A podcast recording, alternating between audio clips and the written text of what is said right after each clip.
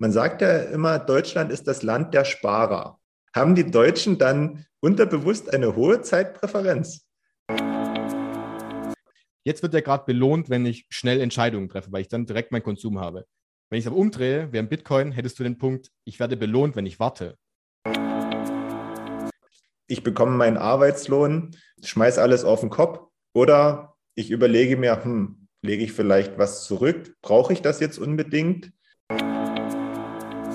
Wir wissen nicht, was die Zentralbanken in einem Jahr machen oder in zwei Jahren machen. Oder keiner hat diese Corona-Krise vorausgesehen. Und bei Bitcoin hast du eben genau das Gegenteil, weil bei Bitcoin hast du 21 Millionen.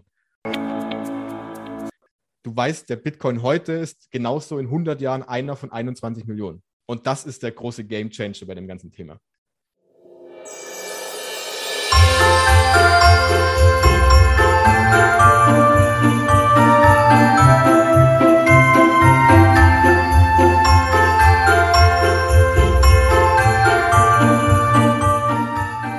Hallo liebe Leute, bekanntlich führen viele Wege nach Rom. Unsere Podcast-Tour führt über den Münzweg. Wir, das sind Manu und Markus, Anfang 30 mit Sinn für Sport, Spaß, Spannung und Bitcoin. Auf dem Münzweg möchten wir, gemeinsam mit euch, in die Welt des Bitcoin eintauchen. Denn diese Welt hat Zukunft. Den Münzweg findet ihr überall da, wo es Podcasts gibt. Also kommt doch einfach mit auf unsere kleine Reise. Wir freuen uns auf euch und wir hören uns. Viel Spaß!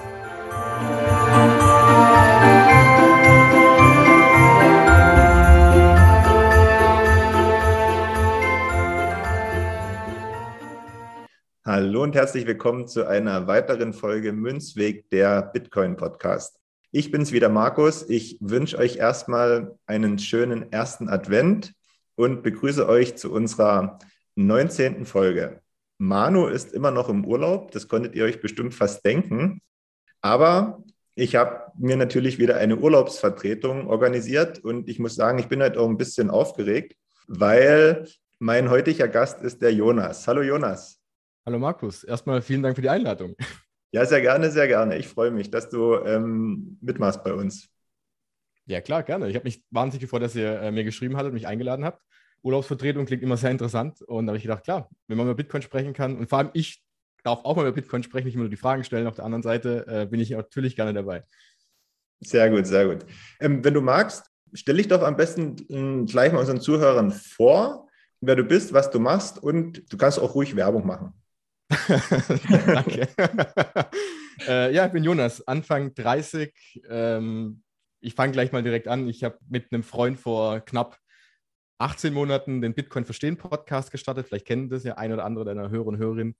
Und den haben wir jetzt seit, äh, betreiben wir seit 18 Monaten. Manuel musste leider aussteigen Anfang des Jahres und macht den seitdem weiter. Und genau, das war so der, das ist das, was ich gerade so hauptprojektmäßig im Bitcoin-Bereich mache. Und äh, es wurde gestartet eigentlich in die Richtung, weil ich mich schon relativ vor vier Jahren schon, glaube mit Bitcoin das erste Mal beschäftigt hatte und so mit der Zeit kam mir dann so ein bisschen der Punkt, ähm, ja, es gibt relativ wenig Inhalte für Einsteiger auch. Und das ist so für mich so ein bisschen, habe ich mir aufs Blatt geschrieben, ja, so ein bisschen da dann die Inhalte aufzubereiten und zu schauen, okay, wie, krieg, wie kann man Bitcoin, was ja wirklich ein sehr, sehr komplexes Thema ist, das hatten wir gerade eben ja schon gesprochen gehabt, so ein bisschen, dass das ja nicht so, nicht ganz so einfach ist zu verstehen. Ähm, das will ich auch verständlich rüberzubringen und genau, und das machen wir in den wöchentlichen Episoden im Podcast, meistens mit Gästen, aber auch mal alleine. Und genau, und das ist so die, Idee dahinter und das ist mir auch wahnsinnig wichtig, weil ich, wie ich finde, immer noch zu viele Menschen nicht ganz, erst Bitcoin überhaupt nicht gar nicht kennen. Also die meisten haben ja von Bitcoin schon was gehört, aber die meisten haben immer noch diese Gerüchte, die da draußen rumschwirren, ja, mhm. diese Hypothesen, die von den Medien da so ausgegeben werden, was ich wahnsinnig schade finde, weil Bitcoin viel mehr dahinter steckt und es ist schwierig zu verstehen, aber man kann es gut aufbereiten und man kann es auch gut erklären und ähm, genau, das ist so aktuell, was ich so in dem Bitcoin-Bereich treibe. Ja, da merkt man direkt, dass du absoluter Profi bist, weil du schon meine nächste Frage vorab beantwortet hast, ohne dass ich sie stellen musste. Aber ja, ähm, wie du schon richtig gesagt hast, es gibt noch viel zu wenig Medien, die über dieses spannende Thema Bitcoin berichten. Vielleicht gleich noch, was ich so die letzten Tage mir angeguckt habe. Ähm, Arte hat eine wirklich gute Doku zum Bitcoin gemacht. Ich weiß nicht, hast du auch, auch schon gesehen? Ja, sehr, sehr, sehr, sehr, sehr gut, ja. Ja, können wir auch mal drunter verlinken, dass ihr euch das auch äh, angucken könnt. Es lohnt sich wirklich und das ist so einer der ersten Berichte, die wirklich ohne so negative äh, tiefe Einflüsse auf das Thema Bitcoin eingehen. Genau, und vor allem finde ich ganz interessant dabei, dass sie, äh, ich glaube, die Idee dahinter war ja so ein Bitcoin vom, vom Start an zu beleuchten. Also mhm. ich glaube, ich mache es auch einen Blick, aus dem Blickwinkel von Satoshi. Auch schöne Comic-Zeichnungen da so ein bisschen gemacht aus der Sicht, was sehr, sehr, also wirklich sehr gut aufbereitet ist. Und dann haben sie es, glaube ich, verglichen, ja, Bitcoin und vor allem auch in dem, in dem Hinblick auf, was ist denn gerade so das Problem im aktuellen Finanzsystem, was ich immer wahnsinnig spannend finde, weil daran muss man mal ansetzen. Wo ist das aktuelle Problem denn?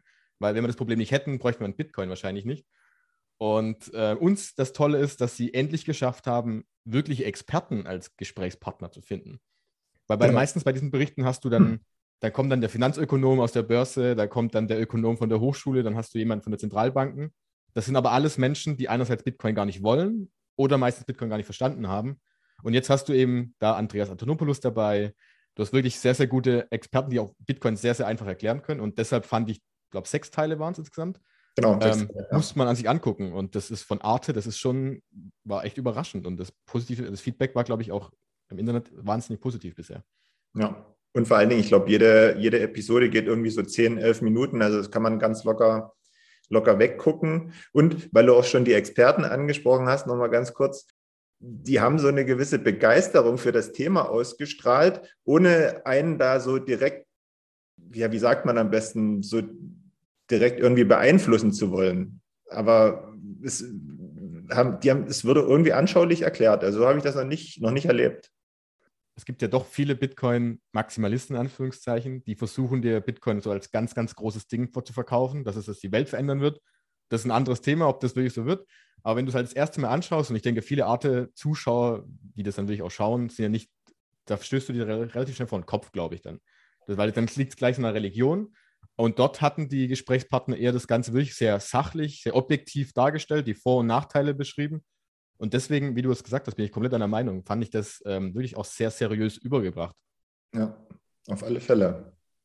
Ja, dann würde ich sagen, dann versuchen wir beide mal heute äh, unser Thema seriös rüberzubringen. Das Thema hat mir Manu aus seinem Urlaub äh, heraus vorgeschlagen und er sagte, Mensch, wenn du jetzt den Jonas ähm, äh, da hast, besprich doch mal das Thema Zeitpräferenz mit ihm. Und darum soll es heute gehen, um Zeitpräferenz. Was ist das eigentlich? Wie bestimmt das aktuell unser Leben? Und welchen Einfluss ähm, kann Bitcoin darauf haben? Und ähm, ich bin zum Einstieg direkt mal ehrlich, hätte man mich vor ein paar Tagen gefragt, was Zeitpräferenz ist, dann hätte ich wahrscheinlich in eine ganz andere Richtung geantwortet, als dass es äh, das eigentlich ist. Ich hätte jetzt nämlich gesagt, Zeitpräferenz wäre für mich, wo setze ich meine Prioritäten äh, im Sinne von meinetwegen Work-Life-Balance zum Beispiel. Ja, aber dabei kommt der Begriff ja eigentlich aus der Volkswirtschaftslehre. Genau. Also ich, zum Glück hast ich wollte dich jetzt schon fragen, was deine Meinung dazu ist, aber du hast es schon gebracht. Ähm, ich muss dazu sagen, ich bin, wie gesagt, auch kein Ökonom, kein Volkswirt. Ich habe zwar BWL studiert, aber das Ganze, was wir jetzt heute machen, ist auch einfach meine, meine, meine Lehrerfahrung, die ich letzten vier Jahre gemacht habe, weil das ist ja das Schöne, bei Bitcoin fängst du, fängst du ja erstmal mit Bitcoin an, dann fängst du mit Geld an und plötzlich kümmerst du dich auch um solche Themen wie Ökonomie und Volkswirtschaft, was wahnsinnig toll ist, ja. Und wie du ja gesagt hast, Zeitpräferenz ist da ein bisschen was anderes, aber es spielt eine große Rolle und vor allem spielt es auch eine große Rolle in unserem Alltag. Und ähm, ich habe hab sogar gerade eben noch mal im Bitcoin-Standard von Cypher Dynamus nachgeschaut wie er es definiert. Und er sagt dann zum Beispiel, dass es ein Verhältnis ist, wie eine Einzelperson, also jeder von uns alleine, nämlich die Gegenwart im Vergleich zur Zukunft wertet. So hat er es dargestellt. Das heißt also, wie werte ich gerade das, was hier passiert, meine Entscheidung, die ich tätige, im Gegensatz oder im Verhältnis dazu, wie das in der Zukunft aussehen könnte. Das heißt also, was ist mir wichtiger? Meine, meistens geht man direkt in die Richtung, ja, was ist mir wichtiger? Meine direkte Befriedigung, wenn ich etwas tue, etwas konsumiere, oder ich verzögere das Ganze in die Zukunft und habe dann möglicherweise mehr davon. Das heißt also, ich stelle diese Befriedigung zurück. Wir kennen das ja alle. Das Tolle, da gibt es ja das schöne Beispiel, ich glaube, das Marshmallow-Experiment kennen wir ja alle. Man hat, glaube ich, früher in den 80er Jahren oder 70er, 80er Jahren hat man Kinder genommen, Kinder genommen, in Anführungszeichen, das klingt so hart. Man hat Kinder äh, einen Marshmallow auf den Tisch gestellt und hat gesagt, entweder isst du den Marshmallow jetzt, dann hast du den Konsum ja jetzt direkt und du freust dich, du hast jetzt einen Konsum, oder du wartest eben 15 Minuten sitzt hier vor dem Marshmallow und wartest und du kriegst dann in 15 Minuten einen zweiten Marshmallow. Und da hast du genau diese Zeitpräferenz gesehen dann. Entweder kann ich, möchte ich direkt den Konsum haben, direkt die Befriedigung meiner Bedürfnisse, eben den Marshmallow zu essen, oder ich warte 15 Minuten und kriege dann zwei davon. Und da kann man nämlich davon sprechen, nämlich einerseits von einer hohen Zeitpräferenz, das sind diese zwei Begriffe. Hohe Zeitpräferenz bedeutet nämlich, ich schaue, dass es mir genau jetzt zum aktuellen Zeitpunkt gut geht und schaue gar nicht so darüber, dass, äh, was in der Zukunft passiert. Und ich habe die niedrige Zeitpräferenz, da drehe ich es genau um. Ich verzögere das Bedürfnis, ich verzögere diese Befriedigung von jetzt aktuell, also nicht jetzt den Marshmallow zu essen, sondern hoffe dann, dass ich in der Zukunft einen Mehrwert bekomme. Und das geht, funktioniert natürlich auch nur dann, wenn ich denke, dass ich in der Zukunft einen Mehrwert bekomme, weil sonst mache ich es ja nicht. Weil ich warte ja nicht vor dem Marshmallow drei Stunden lang, wenn ich nicht weiß, dass ich einen zweiten bekomme. Das lohnt sich ja nicht. Es wird halt sehr, sehr interessant, wenn man dann darüber nachdenkt, dass wir zum Beispiel, wir leben, wir haben eine durchschnittliche Alterserwartung äh, von, Lebenserwartung von, glaube ich, 79, 80 Jahren ungefähr. Das mhm. heißt, unsere Zeit ist begrenzt. Wir kriegen die Zeit nicht zurück. Also wir müssen jetzt wirklich, jeder eins muss entscheiden, warte ich so lange noch, warte ich nicht, mache ich das Ganze jetzt. Und das wird natürlich auch ganz interessant in dem Hinblick, weil wir ähm, ja viele Sachen gar nicht verschieben können. Zum Beispiel, ich muss heute einkaufen gehen, weil ich essen muss. Das kann ich nicht verschieben. Aber ich kann mir überlegen, brauche ich jetzt ein neues Smartphone zum Beispiel. Das sind so Dinge, bei denen ich den Konsum entweder verschieben kann oder nicht verschieben kann. Und das Interessante dabei ist halt eben, dass wir das auch subjektiv entscheiden, weil für dich zum Beispiel ist es wichtiger, das neueste iPhone zu haben oder das neueste Android-Handy. Für mich nicht so zum Beispiel. Das heißt, diese Zeitpräferenz kann für jeden komplett anders sein.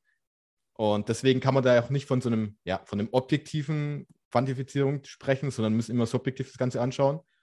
Genau, und da gibt es halt so ein paar Beispiele, wo man das dann festmachen kann. Also das eine war das Marshmallow-Experiment, das andere ist auch, glaube ich, von Cypher Dynamus, das, was er gerne nimmt, ist dieses klassische Thema, ähm, ja, der Fischer zum Beispiel, der jeden Tag zum Angeln geht in den See, holt jeden Tag einen Fisch raus, macht das immer durchgängig, hat aber jeden Tag nur einen Fisch, davon lebt er.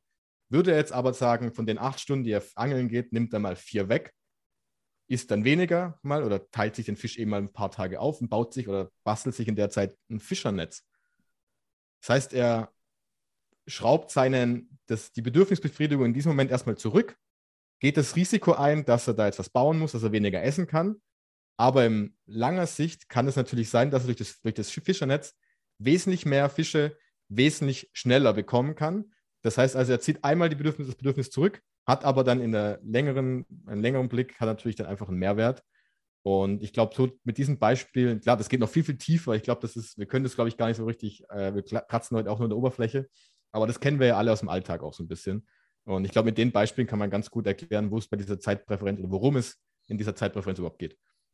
Genau, das, so habe ich das dann am Ende, als ich mich damit ähm, auseinandergesetzt habe, auch verstanden. Die quasi die hohe und die niedrige Zeitpräferenz, auch zum Beispiel, ich bekomme meinen Arbeitslohn, schmeiße alles auf den Kopf oder ich überlege mir, hm, lege ich vielleicht was zurück? Brauche ich das jetzt unbedingt?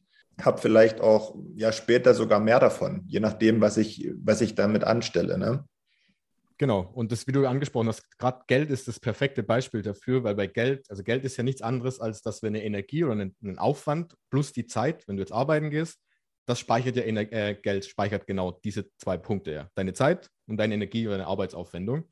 Die speicherst du jetzt, damit du sie später wiederum ausgeben kannst. Und das war, glaube ich, ein ganz, ganz großer Fortschritt in unserer Menschheit, weil vorher war es ja wirklich so, ich habe jetzt was gemacht und musste es halt jetzt konsumieren. Ich konnte es nicht speichern in die Zukunft oder ich konnte was speichern, aber zum Beispiel Lebensmittel verderben irgendwann. Und bei Geld hast du eben halt die Möglichkeit, länger zu planen, weil ich sagen kann, okay, ich pflanze jetzt meine Kartoffeln an, verkaufe die zum Beispiel und diesen Wert, den oder diesen Aufwand, den speichere wiederum Geld. Und mit dem kann ich später irgendwas tun, was auch das nachher, was das auch sein sollte. Und wie du ja gesagt hast, aus dem Punkt kennen wir das nicht, die Zeitpräferenz alle in unserem Alltag. Also es kann niemand sagen, ich kenne keine Zeitpräferenz, macht mir nichts aus. Wir haben sie alle. Die meisten wahrscheinlich eher unterbewusst, denke ich mal. Die, weil sie einfach mit dem Begriff noch nicht in Berührung gekommen sind, ähm, genau. direkt.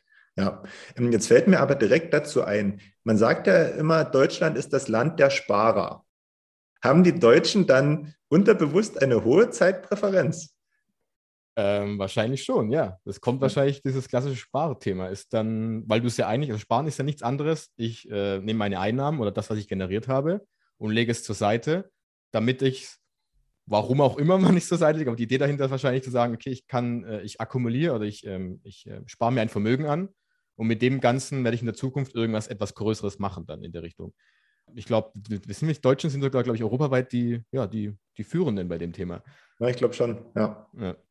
Jetzt ist ja aber die Frage, wenn wir mal von dem, dem Fakt Sparen ausgehen, ähm, wissen wir ja, dass es in der heutigen Zeit nicht unbedingt ratsam ist, so viel Geld rumliegen zu lassen, weil das ja vielleicht jetzt nicht von heute auf morgen, wie das äh, aktuell in anderen Ländern der Fall ist, weniger wird, aber auf lange Sicht schon aufgrund der Inflationsrate. Und da kommen wir ja doch dann am Ende ziemlich schnell zum Bitcoin, oder? Äh, ja. ja, ne? ich weiß nicht, also ich glaube, da muss man, also ich denke, es am besten ist, wenn man da ein bisschen vorher einsetzt, zu sagen, warum das ist, so ist mit, dem, mit dem Kaufkraftverlust, also der Inflation, wie du angesprochen hast, und welche Auswirkungen das auf uns auch noch hat. Ich glaube, das ist ganz interessant, weil dann kann man sehen, welches Gegenteil ein Bitcoin darstellt, wenn das für dich so passt, wenn wir das mal so, wenn wir in die Richtung rangehen. Ja, unbedingt gerne. Genau, und äh, also wir müssen es, glaube ich, nicht ganz genau reingehen, warum es die Inflation gibt und allem drum und dran. Das ist, glaube ich, ein ganz, ganz spezielles Thema. Aber durch eben dadurch, dass die Fiat-Währung, die wir ja kennen, den Euro, den Dollar, ist ja nichts gedeckelt, also nichts gedeckt durch irgendwas. Das heißt also, die Menge, die Geldmenge kann flexibel durch Zentralbanken und durch die Staaten ja angepasst werden. Das heißt also, umso mehr Geldeinheiten dazukommen, was wir jetzt gerade ja in den letzten 18 Monaten fast erlebt haben durch die Corona-Krise, weil immer mehr Geld in Umlauf gebracht wird, um die Wirtschaft am Laufen zu halten, bedeutet automatisch auch, dass jedes, jedes, jede Einheit, jede andere Geldeinheit wiederum an Wert verliert. Das kannst du dir vorstellen wie ähm, es gibt 100 seltene Briefmarken. Deswegen sind die Briefmarken wertvoll, weil sie eben selten sind. Jetzt findet aber irgendjemand plötzlich in einer Schublade nochmal 100 davon. Bleibt dann die Briefmarke genau gleich wert oder wird sie weniger wertvoll, weil es plötzlich das Doppelte davon gibt? Na, sie wird weniger wert. Genau, das ist so der, genau, richtig. Und das ist die kleine Stufe davon und genauso kannst du bei einer Geldmenge auch machen. Das Problem ist halt bei der europäischen, bei der EU-Euro-Geldmenge, äh, da kennen wir halt die Geldmengen insgesamt nicht, weil das einfach so ein großes Ding ist mit den einerseits Bargeld, du hast das Giralgeld auf den Girokonten, das was wir alle kennen, das einfach nur digitale Zahlen. Das heißt, wir haben gar keine Geldmenge, wo es gegenrechnen kann. Aber durch diese Geldmenge bedeutet, alles Geld, was auf deinem Konto liegt, wird automatisch weniger wert, weil du damit weniger kaufen kannst, weil die Geldmenge erhöht sich und dadurch erhöhen sich dann irgendwann auch die Preise. Daran merken wir es. Das heißt also, der nominale Wert auf deinem Konto bleibt der gleich. Die 1000 Euro nimmt dir ja keiner weg. Mhm. Wenn du aber halt dann deine Preise um 2% steigen, kannst du eben 2% weniger kaufen. Und jetzt kommen wir dann schon direkt an den Punkt Zeitpräferenz, wo das zusammenhängt. Weil wenn ich das weiß, dass meine 1000 Euro, die ich heute bekommen habe, geplant wahrscheinlich in einem Jahr dann nur noch ja, keine Ahnung, 2% weniger wert sind, nehmen wir als ein Beispiel. Was machst du? Du wirst dir wahrscheinlich, du weißt, okay, mein Geld wird weniger. Das heißt, was machst du als einzelne Person dann? Also wenn ich das jetzt nicht in Kauf nehmen möchte, dass es weniger wird und ich, warum auch immer, damit leben kann, muss ich mich ja nach einer Alternativen um, äh, nach einer Alternative umsehen.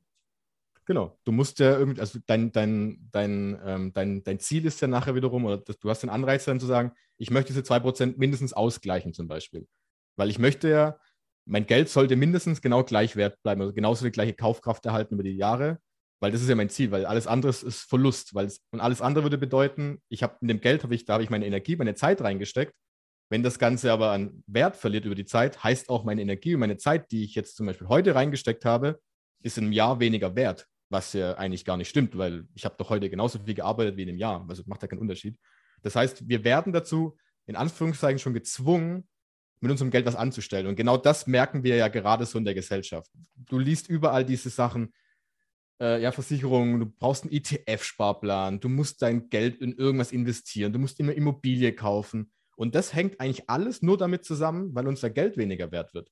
Weil normalerweise würdest du das, müsstest du das gar nicht machen. Weil wenn dein Geld die ganze Zeit auf dem Bankkonto immer wenigstens den gleichen Wert behält, dann würdest du es nur machen, um dein Geld zu vermehren. Aber die meiste Zeit geht es gerade gar nicht darum, dein Geld zu vermehren, sondern einfach nur zu bewahren, zu, zu sichern. Dadurch entsteht dann diese hohe Zeitpräferenz, weil das Beispiel ist ja, Klassiker, keine Ahnung, du, du, du erbst jetzt 500.000 Euro. Ja? Riesenbatzen an Geld, die du auf dem Konto hast. Normalerweise würde du sagen, okay, 500.000 Euro ist viel Geld. Okay, jetzt überlege ich mir, was ich damit mache. Lass es mal liegen, kaufe mir eine Wohnung, mache ich dann eine Reise davon. Und jetzt hast du aber den Punkt bei 500.000 Euro und du hast eine Inflation von oder einen Kaufkraftverlust, besser gesagt, von zwei bis vier Prozent. Das ist ja gerade, schwankt ja gerade wahnsinnig. Du verlierst also jeden Monat Geld. Das heißt, du bist gezwungen, mit diesem Geld was zu tun. Und du bist gezwungen, das nicht in einem Jahr zu tun und nicht in zwei Jahren zu tun, sondern du musst es eigentlich jetzt tun. Nächste Woche, einen Monat zum Beispiel, weil du eigentlich immer mehr Geld verlierst. Das ist so, ähm, irgendjemand, glaube Michael Saylor von MicroStrategy jetzt ausgedrückt in die Richtung wie so ein Eiswürfel, den du hast, einen großen, und der schmilzt. Ganz ja. langsam weg. Und du musst mit dem was tun, weil sonst ist er irgendwann, klar, es dauert lange, aber wird immer weniger. das heißt, du musst den irgendwo hinbringen, wo, wo es kalt ist dann. Daher kennen wir dieses, haben wir gerade alle so ein bisschen das Gefühl, also die meisten eher unterbewusst, manche merken das auch. Hast du dieses unterbewusste Gefühl, hey, diese Zeitpräferenz, die hohe Zeitpräferenz, die dadurch entsteht, weil ich sofort was machen muss, habe ich einen Druck und einen Anreiz. Und dadurch entsteht eben dieser Punkt, ich muss jetzt in Aktien investieren. Ich muss mir jetzt einen Sparplan anlegen. Ich muss mir jetzt ein Haus kaufen, Immobilie kaufen, was auch immer. Und das ist wahnsinnig anstrengend, finde ich. Genau, und es ist ja auch ein, gefundenes Fressen für diejenigen, die so bestimmte Produkte anbieten, ne? weil sich die Leute ja vielleicht auch ein Stück weit unter Druck gesetzt fühlen, was machen zu müssen aber okay, vielleicht auch wollen, aber dann ja möglicherweise auch ähm, ein bisschen blind in das ein oder andere reinrennen. Genau, und das Problem dabei ist ja auch einerseits, dass es diese Anbieter gibt. Ich meine, wir kennen ja alle diese, die äh, Berater, die dir versuchen, irgendwie dein Geld anzulegen und sagen, okay, wir kaufen für dich jetzt den Fonds und den Fonds, um eben deine Rente zu retten, dein Geld zu sichern. Wenn man es knallhart sagt, wenn wir dieses wenn wir dieses Kaufkraftverlust der Fiat-Währung gar nicht hätten, bräuchten wir wahrscheinlich diesen Berufszweig gar nicht. Der, der hätte wahrscheinlich überhaupt gar keine, äh, keine Möglichkeit da zu sein. Und wie du gesagt hast, das Problem ist dabei, wenn ich jetzt äh, das Geld irgendwie sichern möchte, du musst immer ein Risiko eingehen, weil das Geld auf dem Bankkonto ist da, das, da ist natürlich auch das Risiko mit der Bank und dass der Euro da ist, aber das, die Wahrscheinlichkeit ist relativ gering, dass der Euro morgen verschwindet. Aber wenn ich in Aktien investiere, oder in Gold oder in Immobilien kaufe, hast du immer ein Risiko. Aktienrisiko natürlich, weil das Unternehmen irgendwie pleite gehen kann. Bei Immobilien hast du wiederum das Risiko, dass ja die Immobilie, die muss, muss sich darum kümmern, die ist da. Das heißt, du wirst automatisch in, in risikoreiche Anlageklassen gezwungen und vor allem ja nicht nur Menschen, die sich damit auskennen, möglicherweise, die sich tagtäglich damit beschäftigen, sondern jeder, jede Person, auch wenn du keine Ahnung davon hast, äh, musst du dich theoretisch damit beschäftigen und dadurch entsteht auch diese, schlussendlich entsteht dadurch auch dann diese, diese Schere zwischen Arm und Reich, weil zum Beispiel natürlich ähm, Menschen, die sich weniger mit diesem Thema beschäftigen, sind meistens eher sozial schwächere in Anführungszeichen. Dann hast du gar keine, oder du hast gar kein Geld, um überhaupt etwas zu investieren. Mhm. Und dann wird dein Geld ja noch weniger wert. Und da sieht man schon so ein bisschen den Einfluss von dieser Inflation und von diesem Kaufkraftverlust auf die ganze Gesellschaft. Weil es nicht nur so, ja, das Geld ist, äh, das verliert es an Wert, sondern es hat auch Auswirkungen auf uns alle. Aber vielleicht können wir da jetzt die Brücke bilden zum, zur Alternative, die wirklich was verspricht, oder? Äh, ja, theoretisch ja. schon. Und das ist ja, das ist ja unser Thema, das ist der, der Bitcoin. Genau, weil mhm. da hast du halt genau das Gegenteil davon. Wir haben ja gerade angesprochen gehabt, dass die, die Geldmenge bei den Fiat-Währungen, den Euro und Dollar, wirklich flexibel anpassbar sind. Wir kennen sie nicht, das heißt, unsere Zukunft ist auch unsicher. Wir wissen nicht, was die Zentralbanken in einem Jahr machen oder in zwei Jahren machen. Oder keiner hat diese Corona-Krise vorausgesehen. Und bei Bitcoin hast du eben genau das Gegenteil, weil bei Bitcoin hast du 21 Millionen. Und wir wissen ganz genau, dass 21 Millionen bis zum Jahr 2140 erreicht werden. Jeder kann transparent einsehen, wie viele Bitcoin aktuell schon da sind. Jeder kann sehen, wie viele Bitcoin denn in einem Jahr da sind, wie viele in zehn Jahren da sind. Das heißt, da haben wir gar keine Unsicherheit mehr. Durch diese begrenzte Menge kann es auch nicht dazu kommen, dass eine Inflation entsteht, weil die Menge nicht ausgeweitet werden kann. Weil niemand im Bitcoin-Netzwerk kontrolliert das Ganze ja, weil das, das ist ja dezentral. Es gibt also keine kontrollierende Instanz, die sagen kann, so, 21 Millionen ist uns zu wenig, wir machen jetzt 30 draus. Weil dann hättest du die Inflationsthema wieder, weil deine Geld, deine, deine Einheit geringer wird. Aber durch die Begrenzung haben wir jetzt den Punkt, äh, ja, Markus hat ein Bitcoin. Du weißt, der Bitcoin heute ist genauso in 100 Jahren einer von 21 Millionen. Und das ist der große Game Changer bei dem ganzen Thema. Obendrauf kann man ja natürlich noch sagen, dass dann jeder, ähm, der sich dafür entscheidet, auch äh, Herr über seine äh, eigenen Investitionen ist. Das ist ja auch noch ein großer Bonus, der da dazukommt. Wenn wir das jetzt aber auf die Zeitpräferenz nochmal ummünzen würden, vielleicht, weiß nicht, kannst du das nochmal irgendwie ver verständlich erklären, was denn da jetzt so, so die, die, die direkte Änderung ist im Vergleich zu jetzt? Mhm. Ähm, ja, gerade bei der Inflation hast du ja den Punkt, Inflation bedeutet immer, dass die Preise ansteigen. Das heißt also, meine Kaufkraft verliert, weil eben die Geldmenge auch immer ansteigt. Das haben wir gerade, so sehen wir das ja gerade. Und bei Bitcoin hast du genau das, den Gegenteil, du hast eine deflationäre Variante, weil Bitcoin ist begrenzt und da die Geldmenge begrenzt bleibt, heißt es auch wiederum, alle Produkte, die hinzugefügt werden auf der Welt, die Dienstleistungen, Produkte, steigen nicht im Preis, sondern sie sinken im Preis. Auch gerade durch das Thema Technologiefortschritt. Wir kennen es zum Beispiel in der Inflation. Ähm, wir sehen zum Beispiel alles, was teurer wird, zum Beispiel Lebensmittel, irgendwelche äh, Gesundheitssachen, also Krankenkosten, solche Sachen steigen alle an. Aber ein Punkt geht nach unten, nämlich Technologie. Dein Fernseher wird günstiger, dein Handy wird günstiger. Wenn es nicht günstiger wird, es wird auf jeden Fall, es bleibt gleich, aber es hat mehr Funktion. Das heißt also, du kriegst für den gleichen Preis mehr. Und das Ganze wird bei Bitcoin nämlich passieren oder geht man davon aus, dass Bitcoin passieren wird, dass eben der Wert immer weiter ansteigt und dagegen gerechnet die Produkte immer geringer, also billiger werden. Und jetzt kommen wir zum Thema Zeitpräferenz dann rein, weil was machst du, wenn das Produkt nicht teurer wird mit der Zeit und dein Geld äh, ihren Wert verliert, deine Kaufkraft verliert, sondern mit der Zeit ist plötzlich die Kaufkraft nimmt zu. Wir haben jetzt heute 1000 Euro und ich kann damit äh, die Produkte X kaufen zum Beispiel. Ja? Wenn ich aber jetzt ein Jahr warte und der, die Kaufkraft äh, niedriger wird und das Ganze verliert, kann ich eben nur noch die Hälfte zum Beispiel von diesem Betrag kaufen, von dem Warenkorb kaufen. So ist, kann man sich das vorstellen. Wenn aber jetzt die Kaufkraft zunimmt, anstatt sie abnimmt, kannst du eben heute mit dem Betrag äh, Bitcoin-Betrag Y kannst du den Korb X kaufen. Wenn aber die, wenn die Kaufkraft zunimmt, kannst du eben möglicherweise das Doppelte davon kaufen. Und jetzt haben wir den Punkt mit der Zeitpräferenz. Weil jetzt geht es nicht mehr darum, alles schnell rauszugeben, weil ich weiß, oh, mein Geld verliert an Wert, sondern ich kann mir überlegen, ja, halt, mein Geld, meine, meine Energie, mein, mein, mein Wert, den ich erreicht, äh, erschaffen habe, nimmt plötzlich an Wert zu mit der Zeit. Das heißt, ich muss mir dann überlegen, ist es mir jetzt gerade so wichtig, dass ich zum Beispiel das neue iPhone kaufe oder ich warte noch ein Jahr und das iPhone wird günstiger oder es wird besser.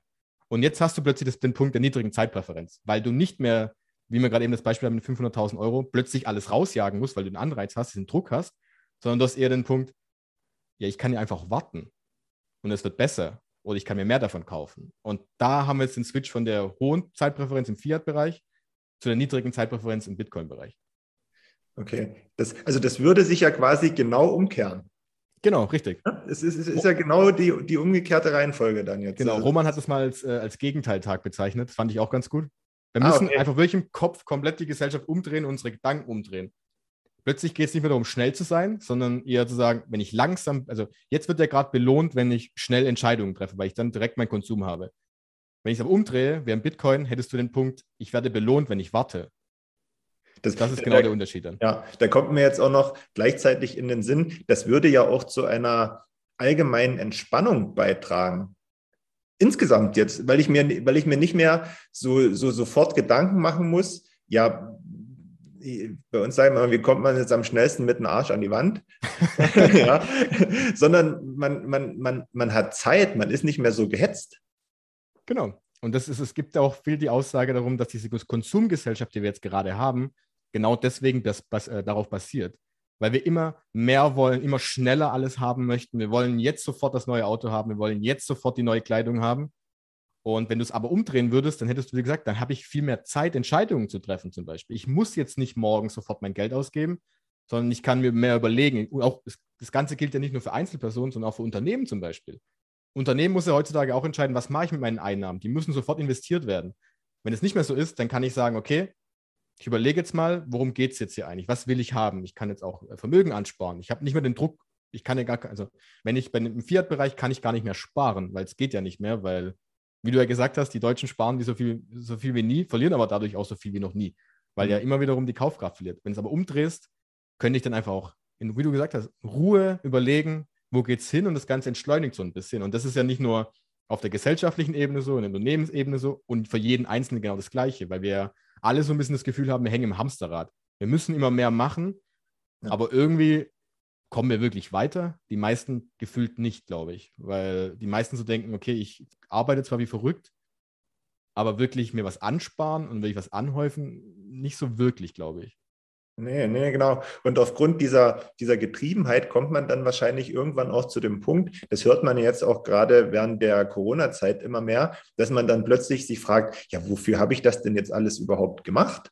Wenn, wenn erstens mal nicht viel hängen geblieben ist und zweitens mal ich vielleicht auch noch ja gesundheitlich aufgrund der Getriebenheit ähm, Schaden erlitten habe. Genau.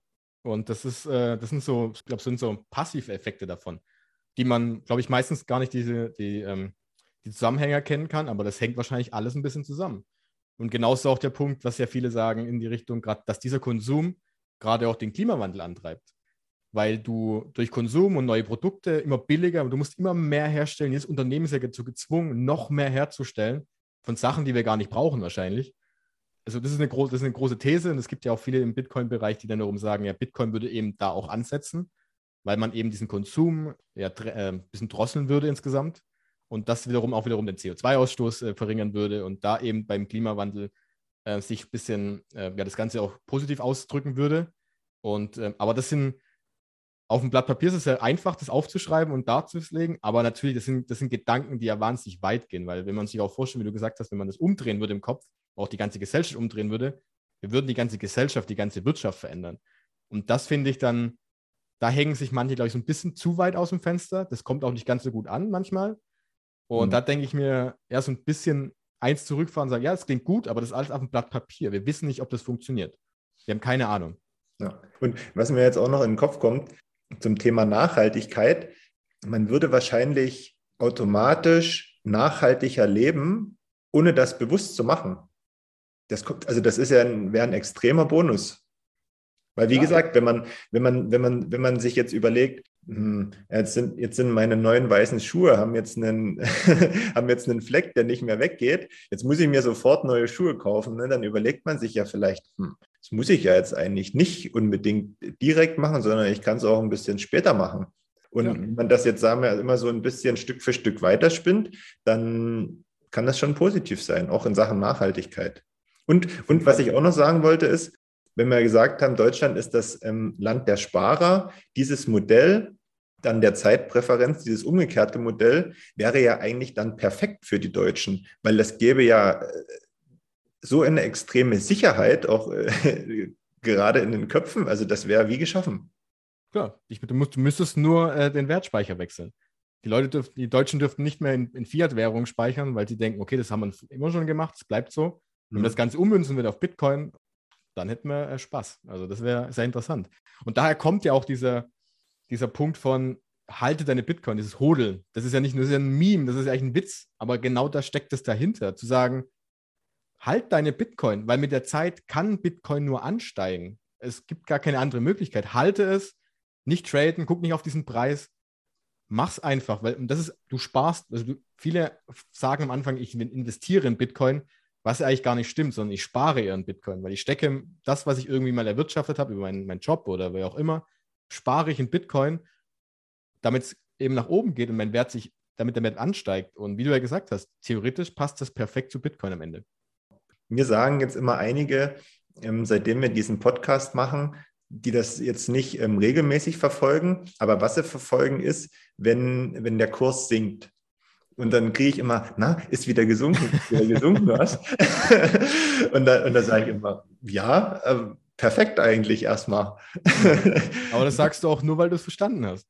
Das ist ja der Punkt. Ich meine, wenn du von außen drauf schaust und keine Ahnung davon hast, klar, dann denkst du, was will ich damit? Aber wenn du, wenn du weißt oder du, es geht ja nicht ums Verstehen, sondern ums überzeugt davon sein, dass du sagst, okay, Bitcoin wird im Wert ansteigen, dann siehst du das aus einem anderen Blickwinkel. Dann ist es plötzlich nämlich kein keine Panik mehr, was die, also was die meisten ja haben dann, sondern du siehst es eher als, als Chance, sagst, ja klar, der Preis ist niedrig, jetzt kann ich ja nachkaufen.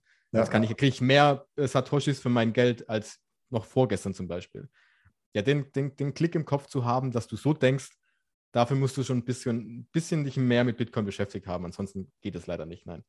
Ja, das stimmt, das stimmt. Ja, aber dann sind, sind wir dann wieder bei dem Thema, war ja bei mir genauso. Also Manu hat sich ja auch die Zähne ausgebissen. Ähm, bis man aber, bis man jemanden dann mal überzeugt hat davon, das ist dann schon ein Stück Arbeit und das ist auch, ja, nicht bei allen, aber den meisten, glaube ich, ein langer Weg.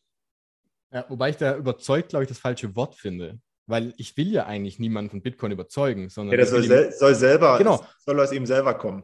Du willst, ja. das, du willst, du kannst Probleme aufzeigen, sagen, hey, so sieht es zum Beispiel jetzt gerade aus. Ich meine, wie gesagt, wenn du jemandem sagst, ey, dein, dein, deine 3000 Euro Nettogehalt, was du gerade auf dem Konto hast, was du bekommst, bei einer Inflation von 2%, die jetzt auf jeden Fall da ist, sind, glaube ich, 35 Jahre ist das Ding halbiert. Wer da nicht plötzlich, wenn da nicht die klingelnden Glocken im Kopf angehen und sagen, hey, stopp, da läuft irgendwas falsch, dann ist es halt so, dann kann ich auch nichts mehr ändern. Aber ich glaube, wenn man so rangeht und sagt, hey, da gibt es sieben Probleme, das und das und das, so sieht es aus. Und dann zu gucken, okay, hier ist eine Alternative, schau dir das mal an. Wenn man das selbst muss, also wenn du es bei allem, wenn du es selbst verstanden hast und du selbst den Anreiz hast, das zu verstehen, ist es ja viel, viel wichtiger als jemand, der sagt, ey, guck dir Bitcoin an, guck dir Bitcoin an. Und ähm, äh, aber wie du gesagt hast, dieses, ähm, es ist schwierig, da den, den, das, dass es Klick macht. Ähm, ich kann das immer nur sehr gut an meinem eigenen Beispiel mhm. sagen und vergleichen. Ja, aber am Ende, ja, es schafft, es schafft wirklich einen Mehrwert, auch so in der, in der, in der gesamten Denkweise. Deswegen, Manu, wenn du uns jetzt hörst, ähm, danke. Ja, ich finde also find ja das Schöne, die meisten kommen ja wegen, dem, wegen diesem äh, Geldthema, dass es halt, äh, dass man halt mehr Geld macht, als Investment das Ganze sieht. Aber viel wichtiger finde ich einfach, dass ich, also ich glaube, es gefühlt gab es noch nie so viele Menschen, die sich gerade in Deutschland mit dem Thema Geld beschäftigen. Also nicht Geld in dem Thema Geld investieren, sondern durch Bitcoin beschäftigt sich wirklich mit der Frage, was ist unser Geld eigentlich? Und das finde ich viel wichtiger teilweise, weil das eine Grundlage legt, die größer ist als jedes Investment am Ende. Dieses, diese Finanzbildung und die Finanzbildung nicht, ja, welchen ETF kaufe ich jetzt, welche Aktie kaufe ich, sondern das, was da drunter liegt, die Basis. Und das ist halt einfach das Geld, weil es liegt überall drunter und das finde ich so toll, dass sich immer mehr Menschen damit auseinandersetzen. Ja, auf jeden Fall, auf jeden Fall. Ja, gut, dann würde ich fast sagen, dann haben wir unser Thema für heute ganz gut abgearbeitet, in Anführungszeichen. Ähm, ich glaube, wir haben viele Bilder auch benutzt, um, damit man sich das so ein bisschen besser vorstellen kann. Zum Abschluss hätte ich noch eine Frage an dich. Das ist ein bisschen eine persönliche Frage, die mir Manu mit an die Hand gegeben hat. Und zwar. Ähm, der, der im Pool liegt jetzt gerade. Und wir müssen hier, äh, wir dürfen hier sitzen, er liegt im Pool und trinkt wahrscheinlich gerade, keine Ahnung was. ja, wahrscheinlich ist das so, ja. Er hat gefragt, oder ich soll dich fragen, wie denn Bitcoin dein Leben äh, verändert hat und auch deine Denkweise verändert hat. Unterschiedlich. Also einerseits ist es, ähm, hat es sich in der Hinsicht verändert, dass ich plötzlich ähm, Geld aus einem anderen Blickwinkel sehe. Ich habe mir vorher nie Gedanken über Geld gemacht. Überhaupt nicht. Weil das war so klassisch, ja, Geld ist halt da und das, das verdient man und das muss, muss, man haben in der Richtung. Durch Bitcoin habe ich das erste Mal mich wirklich damit beschäftigt, auch was, was ist Geld überhaupt? Was, und nicht nur, wie das gerade entsteht, sondern was überhaupt Geld bedeutet, wo das herkommt, weil Geld hat ja eine Geschichte.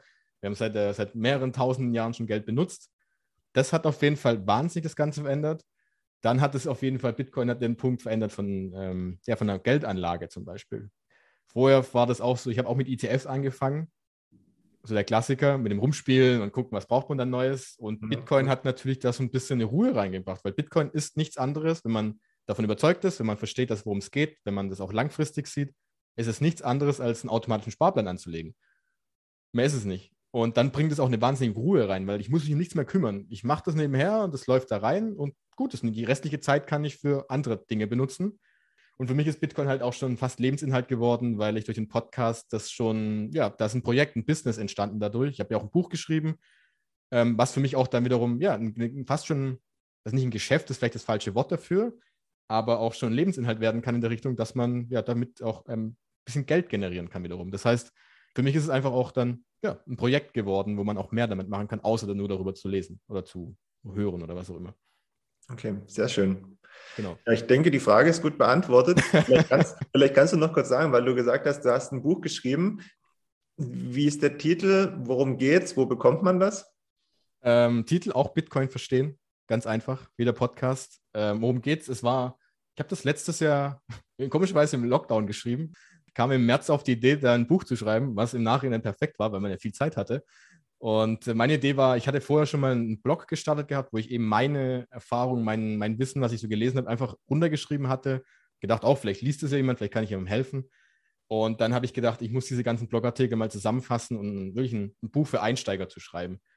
Und das ist wirklich ein Buch, sehr, sehr kurz. Ich glaube, es sind 150 Seiten ungefähr, wo es wirklich darum geht, warum brauchen wir Bitcoin, was ist Bitcoin. Und ich habe es versucht, so wirklich so einfach wie möglich darzustellen, was wahnsinnig schwierig ist in einem kleinen Buch. Mhm. Und eben dann zu schauen, das auf technischen Basis ein bisschen zu erklären, wie man das Ganze dann aufbewahrt und worum es denn gehen könnte. Und ja, das war für mich so der Punkt. Ich wollte immer was haben, was ich jemandem weitergeben kann. Sag hier, das kannst du lesen für den Anfang. Und das ist wirklich der Startpunkt, um dann weiterzugehen. Und ähm, genau, und das äh, ist jetzt, glaube ich, fast jetzt ein Jahr schon veröffentlicht. Und das war so wirklich mir auch im Nachhinein auch ein, ja, ein schönes Herzensprojekt, da mal ein Buch zu schreiben, was auch wahnsinnig anstrengend ist und aufwendig. Aber es ist toll und man ist auch stolz drauf, das zu veröffentlicht zu haben. Und ähm, ah, genau. Und äh, ja, du kriegst es auf Amazon. Genau. Kannst okay. du, wenn du möchtest, auch gerne verlinken. Also. Ja, ja, mache ich auch. Deswegen, ja. Gerne. Schön. Ja, dann, wie gesagt, wir haben ja heute ähm, den ersten Advent. Ich, ich wünsche allen einen schönen Sonntag. Seid vorsichtig beim Anzünden der ersten Kerze, dass nichts ähm, schief geht. Ich bedanke mich ganz recht herzlich bei dir, Jonas, dass du dir die Zeit genommen hast. Es hat echt super viel Spaß gemacht. Ich habe wieder Neues gelernt. Ich habe wieder mehr verstanden und ich hoffe, ihr da draußen habt auch ähm, wieder ein bisschen dazugelernt. Ich wünsche euch ja einen schönen Sonntag und ähm, eine schöne nächste Woche. Und das Schlusswort übergebe ich an Jonas.